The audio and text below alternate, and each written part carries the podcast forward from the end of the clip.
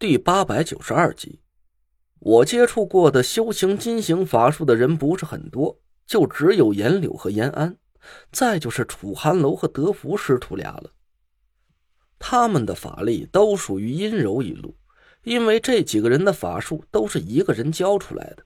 严柳把法术交给了楚寒楼和严安，楚寒楼又交给了德福，他们四个人属于同根同源。严格来说，都是崂山严家一派的阴金之术，而叶妈展现出来的气息，却隐含着一股金戈铁马一般的旺盛气息。我歪着头想了半天，突然一拍脑门对，这种感觉很像是我在燕壮的军营里感受到的那种部队上的肃杀气息。我奇怪的看着叶妈：“你当过兵？”叶妈愣了一下，收回了法力，摇了摇头。又点了点头。我没当过兵，但这法术是我家传的，我爹教给我的。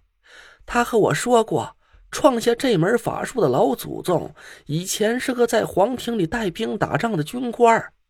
姑爷，你也太神了，这这都能看出来？哦，怪不得呢。我点了点头。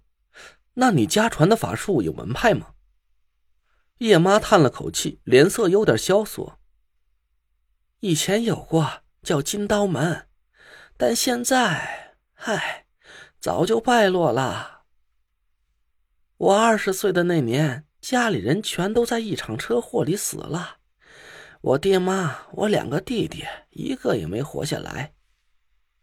我当时啊，刚从老家来中州找工作，也算是运气好吧，躲过了那场天劫。一年以后，我遇到了袁掌柜的，他和我的年龄差不多大，他对我很好，就和亲姐妹一样。他给我买吃的，还给我买衣服，我就死心塌地的跟着他，一直到了今天。叶妈说着说着，就又流下了眼泪，我心里暗叹了一声，我也是自幼就没了亲人，可能是对他的这些话自然而然的产生了共鸣吧。我仔细回想了一下，刚才叶妈在释放出那股凌厉的阳金之气的时候，屋子里有几样东西发生了细微的变化。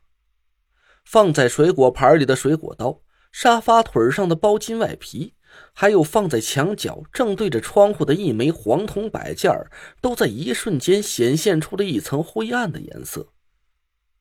但叶妈收回了法力之后，这些金属的颜色就又恢复了正常。我低着头琢磨了一下，想通了这里的玄机。叶妈，看在你尽心尽力服侍果儿的份上，我给你个忠告，你要记好了。我看着叶妈，她赶紧点头。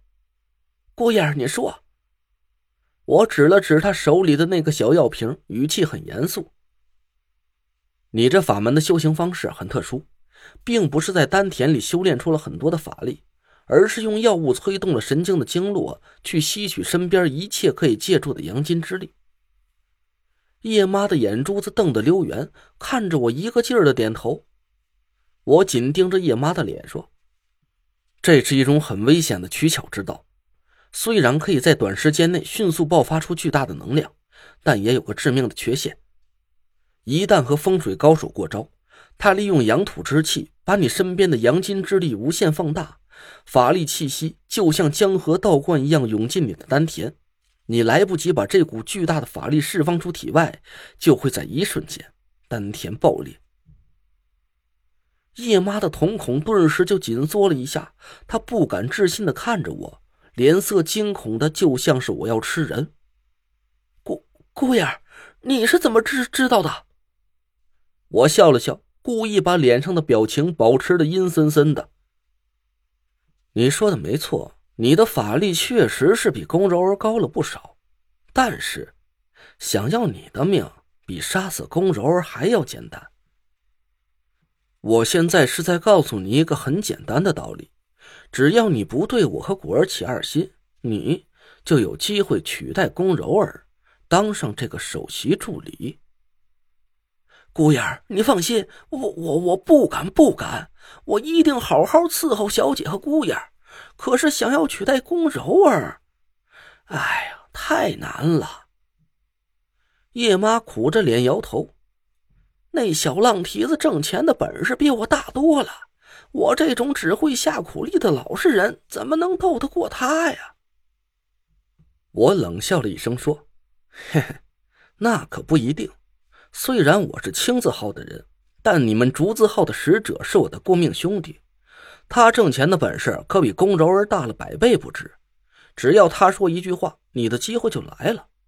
还有。”你知道今天给你传递消息的人为什么变成了袁掌柜的，而不是宫柔儿吗？叶妈茫然的看着我，摇头。我得意的拿起一个苹果，咬了一口，说：“半个月之内，他连床都下不来了。只要你好生服侍糖果儿，不给我添麻烦，我还可以让他休病假的时间再长一些。”叶妈惊喜的连连点头说。哎哎，姑爷，你还没吃早点吧？我去做，我去做。他赶紧在围裙上擦了擦手，就要去做饭。我又拦住了他，说：“别急呀，有几件事我还想问问你。咱组织最近在玩命的挣钱，这到底要搞个什么大动作？”叶妈的脸色僵了一下，我赶紧笑了笑：“你放心，我没别的意思。我和我兄弟俩今天不是刚归顺了咱局势吗？”怎么着也得立个头功，风光风光。要是我们俩能在组织里立足，这不也对你有好处吗？叶妈松了口气脸色松弛了下来，说：“这事儿我知道，袁掌柜的想要买一样东西，需要很大一笔钱，要将近十几个亿的大资金。可现在组织的资金渠道不能用了，袁掌柜的才着了急。”给各个堂口都分配了很重的任务。我心里一动，紧盯着叶妈。买什么东西？